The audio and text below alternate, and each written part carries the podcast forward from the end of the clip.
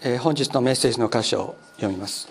本日のメッセージの箇所はルカの福音書第15章11節から32節。ルカの福音書第15章11節から32節。聖書後ろの方の、えー147ページ。147ページですね。聖書後ろの方147ページ。ルカの福音書第15章。11節からその章の最後まで。またこう話された。ある人に息子が2人あった。弟が父に「お父さん私に財産の分け前をください」と言った。それで父は寝台を2人に分けてやった。それから幾日にも経たぬうちに弟は何もかもまとめて遠い国に旅立った。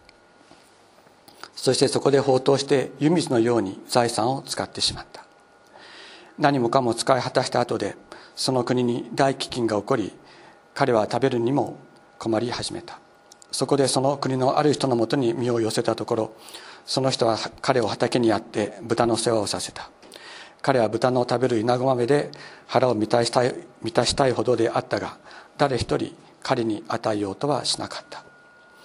しかし我に帰った時彼はこう言った。父のところにはパンの有り余っている雇い人が大勢いるではないか。それなのに私はここで飢え死にしそうだ。立って父のもとにところに行ってこう言おう。お父さん私は天に対して罪を犯しまたあなたの前にもあのあなたの前に罪を犯しました。もう私はあなたのことを呼ばれる資格はありません。雇い人の一人にしてください。こうして彼は立ち上がって自分の父のもとに行った。ところがまだ家までは遠かったのに父親は彼を見つけかわいそうに思い走り寄って彼を抱き口づけした。息子は言ったお父さん私は天に対して罪を犯しまたあなたの前に罪を犯しました。もう私はあなたのことを呼ばれる資格はありません。ところが父親はしもべたちに言った。急いで一番良い着物を持ってきてこの子に着せなさい。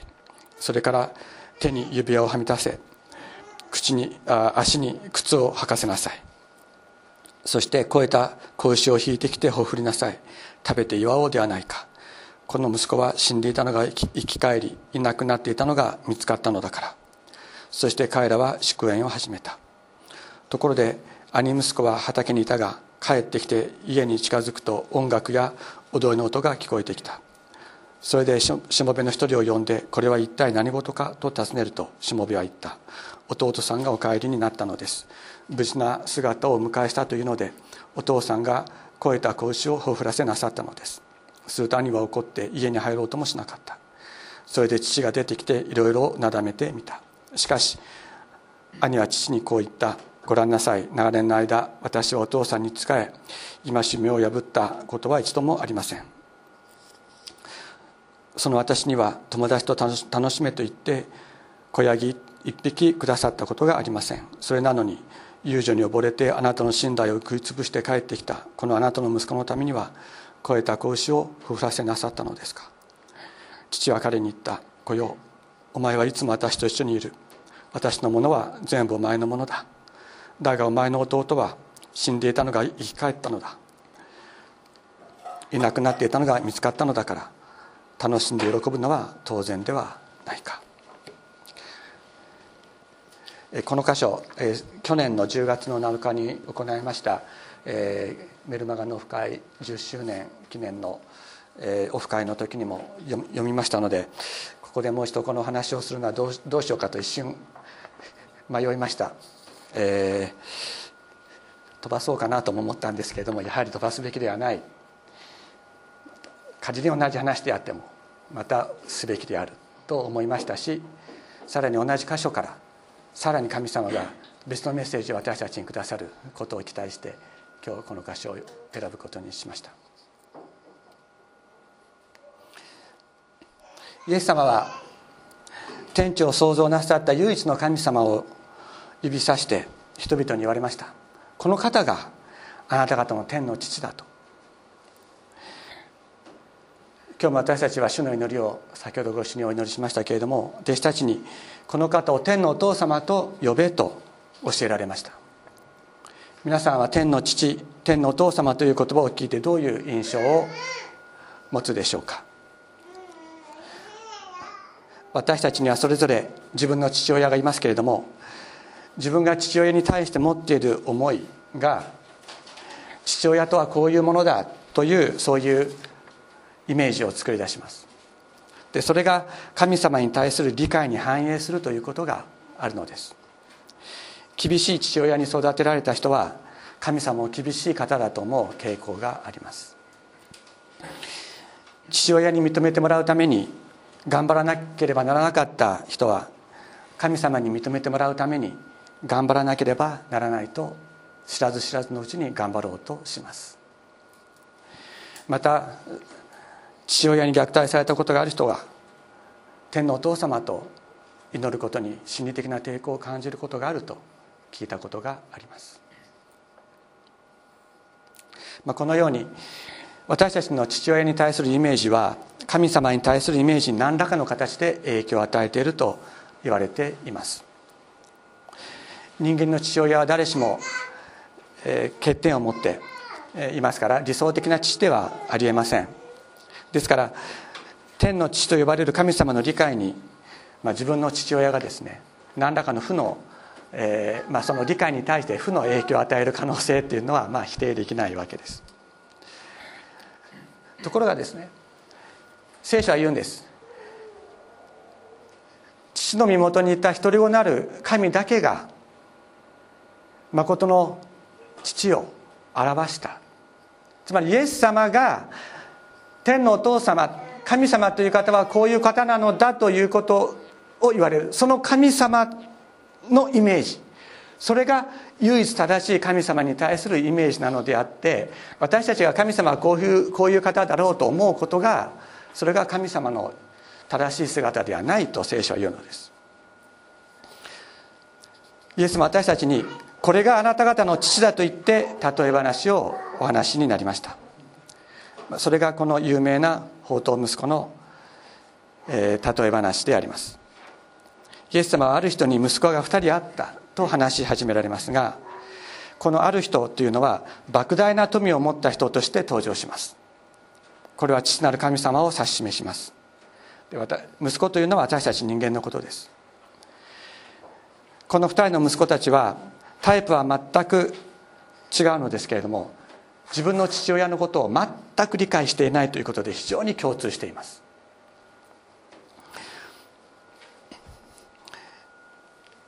父親をですね厳しい方厳しい人だというイメージでしか見てない。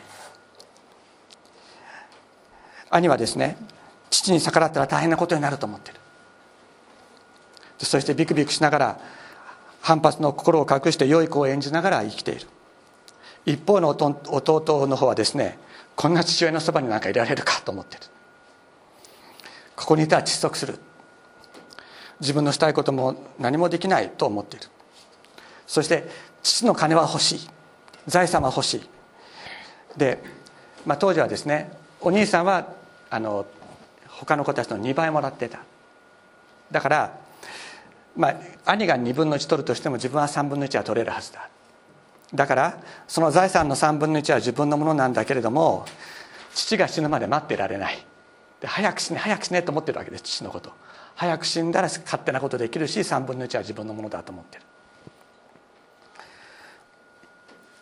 で父親の早い死を願いながらそれが叶わないものですから、まあ、父親に言うんです。私に財産の分け前くださいと、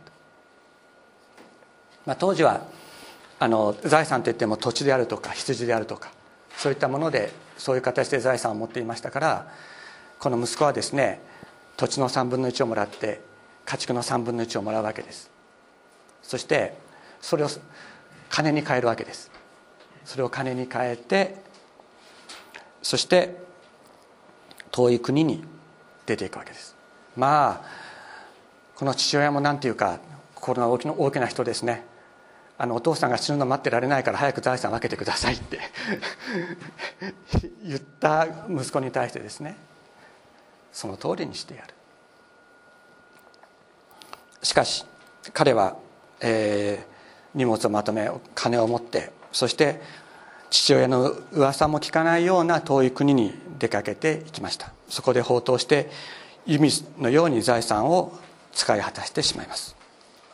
ところがそこで飢饉が起こって息子は食べることにも困り始めある人のところに身を寄せますけれども彼は豚の世話をさせられることになりました。豚っていうのはあの、まあ、ユダヤ人は豚を食べないということは皆さんあのご存知かと思いますがこれは食べることが禁じられているわけですけれども触れることも禁じられている。あるあのユダヤ人の指導者をあのと一緒に会食をしたことがありますけれどもその人はその人はそうではなかったんですけれども非常に厳しいユダヤ教の戒律の中に生きている人であれば一度豚肉が乗せられた皿一度豚肉が乗せられた皿に乗ったものは食べない。そのその皿に豚肉が乗ってなくても一度豚肉を乗せたことがある皿には触らない。そういうのがユダヤ人と豚との関係だということなんです。なぜかというとあの単に豚をですねあの差別してるわけじゃないんです。豚を差別してるわけじゃなくて古代中近東においてその偶像崇拝をする場所で食べられていたのが豚のクリームシチューだったということなんです。それであの、まあ、とても美味しい料理であったと。でその偶像崇拝では何が行われたかというと子供を火で焼き殺したりとかいうことが行われていた。そしてところがその偶像崇拝に人々を引きつけるためにそこで性的な乱交パーティーをやったりとか豚肉のクリームシチューを出して人々をこうおびき寄せるということが行われていた。だからその豚肉を食べる豚を食べるということはイコール偶像崇拝に加わることであり自分自身もそういう性的な不道徳の中に生きることでありまた自分の子供たちを火で焼き殺すそういう偶像崇拝に加担することであった。またにまさにですね偶像崇拝崇拝っていうのは悪魔崇拝であったわけです。だからそれそこの食事で出される豚肉をに関してはこれに触れてもいけないというふうに神様はきつくあのお命じになったということであるのです。ですからこの息子はですね父親から絶対に関わってはいけないと命じられていた悪魔礼拝の下請けのような仕事をするようになってしまった。しかしそれでも食べるものを誰もくれなかった。豚の餌で腹を満たしたいと思うほどでしたけれども誰も彼には食べ物をくれくれようとしなかったと言います。罪というのは最初はすごくこう魅力的なんですね。楽しく感じる。罪の世界に入ると何でも自分の欲しいものが手に入るような気持ちになります。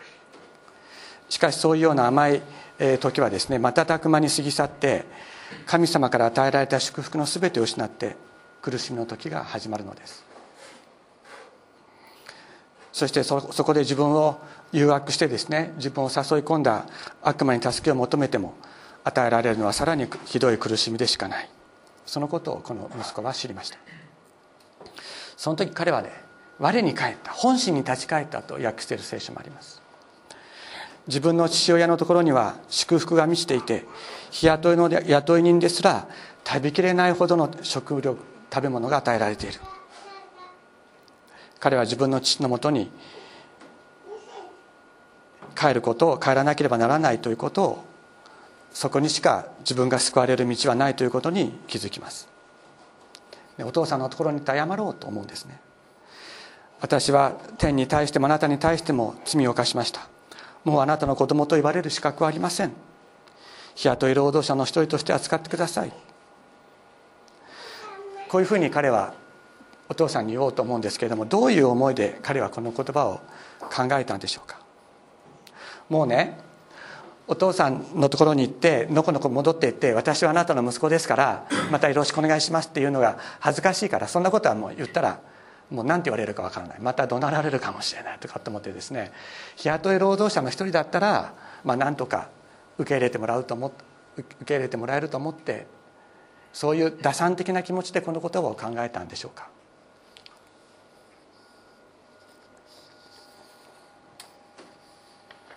私はそうではないんじゃないかなと思うんですね。打算的な思いというものをこの人は持つ余裕はあったんでしょうか。父親から決して関わってはいけないと言われた悪魔崇拝に関わるようなところまで行ってしまった。自分は確かに天地を作られた神様の子供ではあるんだけれどももう私はあなたの子供ですということができない苦しみ。その中に彼はあったのではないでしょうか。私はあなたの子供でした。いうことができないその苦しみそういう中にあったのではないかと私は思います。父のところに帰らなければ滅んでしまう。しかし父のところに息子として帰ることはできない。もう彼の存在はもう真ん中から真っ二つに割れ引き裂かれて分裂分裂してしまいました。どうしたら父のところに帰れるのか彼は分からなかったと思います。どうしたら自分のお父さんの顔を見ることができるのか彼は分からないまま歩き始めたのだと思います。そこそれしかもう方法はなかったからです。イエス様は言われました。ところが家はまだ遠かったのに父親は彼を見つけてかわいそうに思い走り寄って彼を抱き口づけした。この父親は息子が自分の元から出ていった時からどうしていたのでしょうか。自分を理解しない反抗的な息子。神様よりも罪を愛するそういう息子です。彼がどのどのようになるか。神様は誰よりもよくご存知だったのではないでしょうか。神様この父は自分の家を出て息子の名前を呼びながら探し歩いておられたのです。だから遠くにいたのに見つけることができたのです。父なる神様は息子を見つけるとかわいそうに思い走り寄って彼を抱き口づけをしたとあります。彼を抱きと訳されている言葉ですけれどもこれは首の上に倒れ込むっていうそういう言葉なんですね。こういうふうに抱いたんじゃないんです。こういうふうに抱いたんじゃないんです。倒れ込んだということはどういうことか。息子は歩けなくなって倒れていたということであります。うずくまっている息子あるいは倒れて動けなくなっていた息子を見つけたのです。自分の力では帰るに帰れない。父親が父親に会いたいけれども会うことができない。力尽きた子供を見つけて倒れた体に覆いかぶさるように抱きかかえ口づけをしたのです。その時父の愛が息子を追いました。父の愛があふれる息子その愛が息子をあふれるように満たしたのです。息子は言いました。お父さん私は天に対して罪を犯しまたあなたの前に罪を犯しました。もう私はあなたのことを呼ばれる資格はありません。日雇い労働者の一人にしてくださいという言葉はここにはありません。なぜでしょうか。自分の力では父のもとに帰ることができず倒れてしまっていた自分を見つけ走り寄って抱きかかえ口づけしてくれた父親。罪に聞かれたままのこんな自分を抱きしめてくれる父親の温かさに触れた時にこの息子は日雇い労働者の一人としてくださいということをもう言うことはできなかった。私はこの方の息子であったということを本当に深く実感したのではないでしょうか。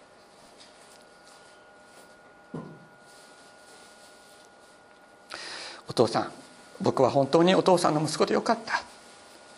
それがこの息子の実感ではなかったのではなかったかと私は思います。父なる神様の愛が息子の分裂した存在を一つにしたのです。ここはまだ父の家から遠いところです。自分の力で歩けなくなっていたこの息子を父親はどうしたと思いますか？私はこの父親が息子を背負って家に連れて帰ったのだと思います。皆さんどうお思いになるでしょうか？家に着くと父親は言います。急いで一番良い着物を持ってきてこの子に着せなさい。それから指に手に指輪をはめさせ足に靴を履かせなさい。そして肥えた子牛を引いてきてほふりなさい。食べて祝おうではないか。この息子は死んでいたのが生き返りいなくなっていたのが見つかったのだから。一番良い着物っていうのはこれは丈の長い着物なんです。裾が長い着物。これは跡取りに着せる着物なんです。一丁羅です。跡取りに着せるものです。指輪は父親の権威を表すもの。また父の持っていた権威に預からせるということを意味します。また靴はこれはサンダルという意味ですがこれはサンダルを履くということは大変な名誉なことであったのです。名誉な回復を表します。この息子は父親天地を作られた神様がこんな方だとは知らなかったのです。こんなに自分の息子に対してもう甘すぎる父親そういう方だということを彼は知りませんでした。こんな自分を愛して劣んでくれるということを知りませんでした。この方が遠くでうずくまり倒れている自分のところにやってきて背負って連れて帰ってくれた。だから彼は帰ることができたのです。こういう話を聞いて皆さんどういうふうに思われるでしょうか。自分とは関係のない話だ。というふうに感じるでしょうか。自分はこの宝刀息子みたいに悪くはないからそんな悪い悪いことをやった覚えがない。だからこの父の愛を感じることはできないと思うことがあるかもしれない。いや私はあの実はですね中高生の時はね本当にそう思ってましたね。あの私弟がいるんです。弟は本当に悪いんですよ。悪いんです。それであのだけどあのその中高生の教会の集会とかでその弟が用いられたりするね。でそうするともう嫉妬しましたね私は。もう本当になんでこのこのこの悪い こいつがこんなにみんなに素晴らしい素晴らしいって言われて俺はみんなに無視されてるんだみたいなそういう気持ちが あったことがあった。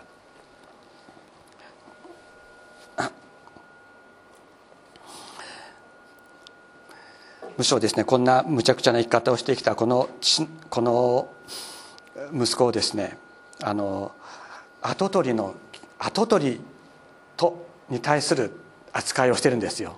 お父さんが弟の方に対して。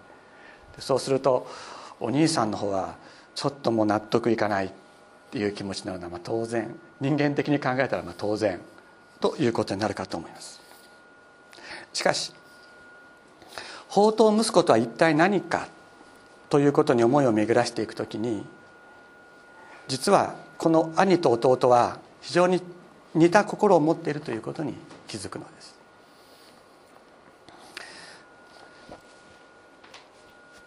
私あの千葉大で英語を教えていますけれども英会話のクラスをも持っています。そこであの10年後あるいは20年後の自分の姿を思い浮かべてその時点での自己紹介をしてみようっていう課題を、まあ、大体毎年出すんですね。で本当はこれは英語そのものの力を伸ばすための課題というよりは、まあ、夢を持ってもらいたい。想像力を働かせて人生を切り開いていってもらいたいと願ってそういう課題を出しているわけです。で昨年度の終わりつまり今年の1月にもですね同じ課題を出したんですけれども私は学生たちの、まあ、英語での発表なんですけれども英語での発表を聞きながらもう本当に胸が痛かった。もう大学1年生ですから19歳20歳なんですよ。19歳20歳なんですけれどももうほとんどの学生が夢を語ったり未来に対する想像力を働かせることができないでいるのです、まあ、園芸学部なんですね。で、まあ、農学を学んでいるわけですけれどもあの農業の仕事をするとか食品開発をしたいという、まあ、そういう話をする人もいるんですけれども、まあ、ほとんどがですね特に夢はないっていうんです。ほとんどの学生は特に夢はない。そしてまあ、男子学生のほとんどはサラリーマンになって結婚して家庭を持つ。で女子学生はもうほとんど結婚して子供がいる。んですよもうもうそれで終わりっていうそういう自己紹介もうほとんどそうでした。である学生が次のように言いました。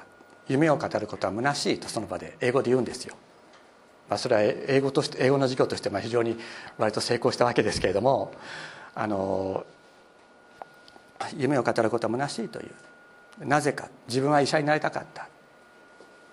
で医者にな高校生の時に一生懸命医者になろうと思って医学部に入りたくて一生懸命勉強したけども自分は医学部に入るだけの成績を取ることができなかった。これからどれだけ努力しても何か良いものを手に入れることができるとは自分にはとても思えない。という、まあ、英語のスピーチをしたんです。大学1年生の時点ですでに人生に絶望しているのです。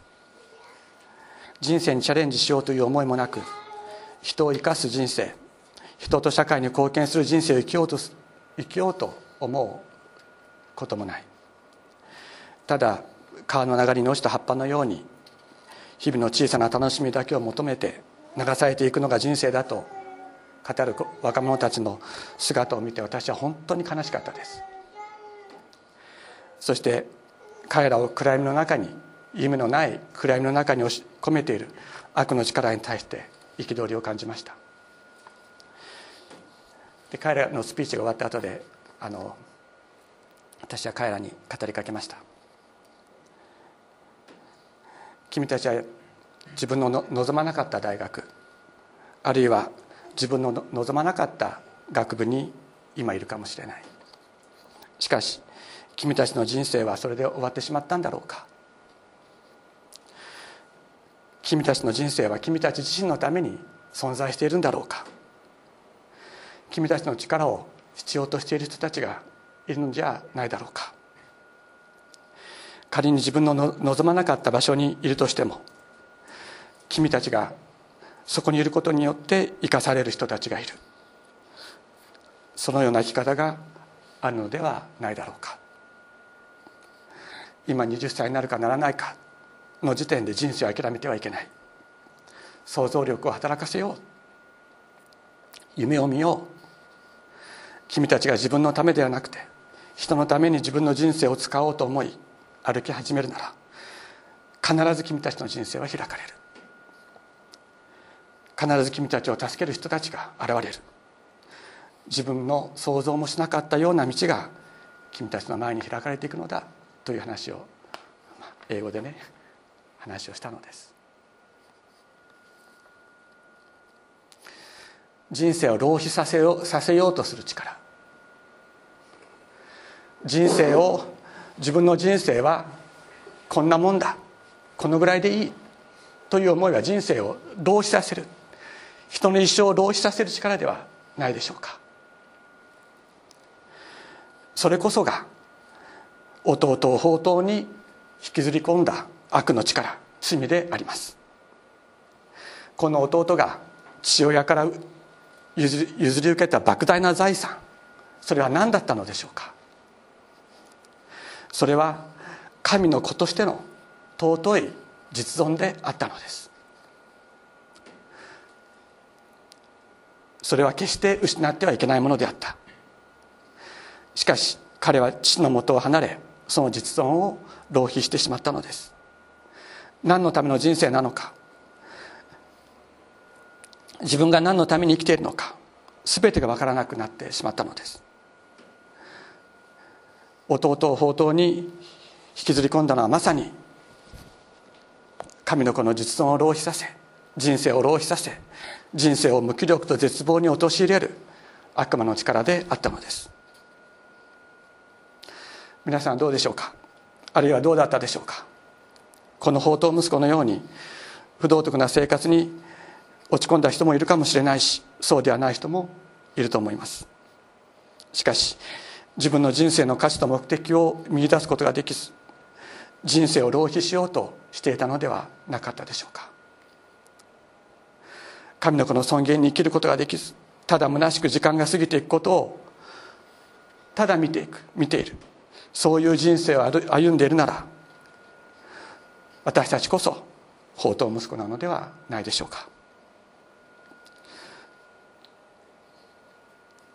あなたはたまたま存在しているのではありません。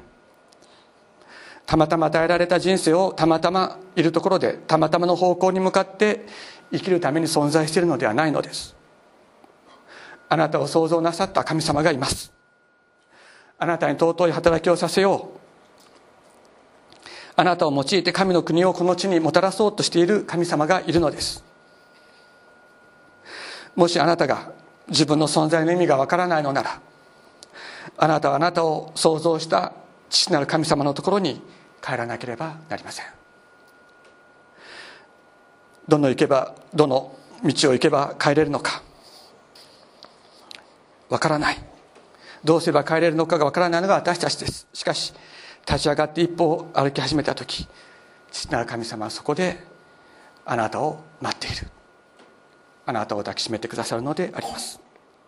そこで神様に出会うことができるのです。聖書の中にこういう言葉があります。終わりの日に私は全ての者たちに私の霊を注ぐ。その時あなた方の息子娘は予言し老人たちは幻を見る若者たちは夢を見るというそういう言葉が聖書の中にある。神様が私たち一人一人に夢を与えてくださる。それはその夢を実現することが目的なのではなくて夢を与えそのことによって神様がなそうとしておられる神様の計画があるんです。もし私たちが自分の夢を持ってその夢を実現することが自己目的化した時に目の前の道が閉ざされた私たちは絶望するしかないでしょう。しかし神様が与えてくださる夢というのがある。神様が与えてくださるものであればそれは必ず実現するでしょう。そして仮に自分が思った方向と違う方向に行こうとしても神様と神様との関係の中にあってそしてこの人生を浪費するのではなくて本当に世のため人のため神のためこれを使おうとする時に神様はあなたの人生を用いてあなたの夢を用いて尊い働きをご自身が成していかれるのです。私たちこの宝刀息子というのは神様が与えてくださった尊い神の子の実存それを失ってしまった者たちのことを宝刀息子というのです。だけど神様はそれをもう一度回復させてそして神様が私たちにさせようとしておられることそれを本当になそうとしておられます。だから私たちは思い切って夢を持っていいんです。神様が与えてくださる夢私たちはそれを自分の夢として思い浮かべるかもしれない。だけどそこに神様の手が働くことがある。そしてそれを進んでいく時に神様私たちを通して神の国をこの地上に実現なさるんです。そして自分の思った通りの道が進まなかった時にも神様あなたが私を用いてこの地上でなそうとしておられることは何ですか？という祈りを私が私たちは持つようになる。そうすると神様はまた私たちが思ってもいなかった方向に私たちを導いてそこでご自身の技を行っていかれるのです。だから若い時に夢を持つことは大切です。20歳の時に19歳の時に夢を諦めてはいけない。たとえ目の前が閉じられることがあっても神様どうしてですか？神様私に与えておられる。あなたの計画は何ですか？あなたが私を尊いものとして用いようとしておられるならばその道を開いてください。どうぞあなたのためにこの人生を用いてくださいという祈りが私たちの内側から湧き上がってくるでしょう。その時に私たちはまた新しいものとしてその道を歩いていくことができる。一人一人が本当に尊く用いられこの地上に愛と平和が実現していく。そのために私たちは用いられていくのです。お祈りしましょう。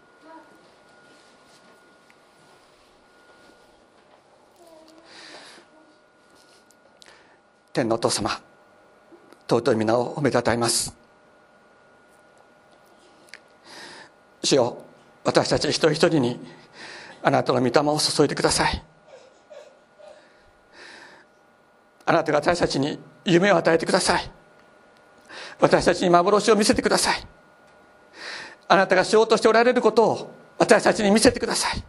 そして私たち罪の中からあなたのところに立ち返ってあなたが私たちになそうとなさせようとしておられるあなたの技を行うに値するものとして主イエス様この人生を用いていくことができるようにお導きください。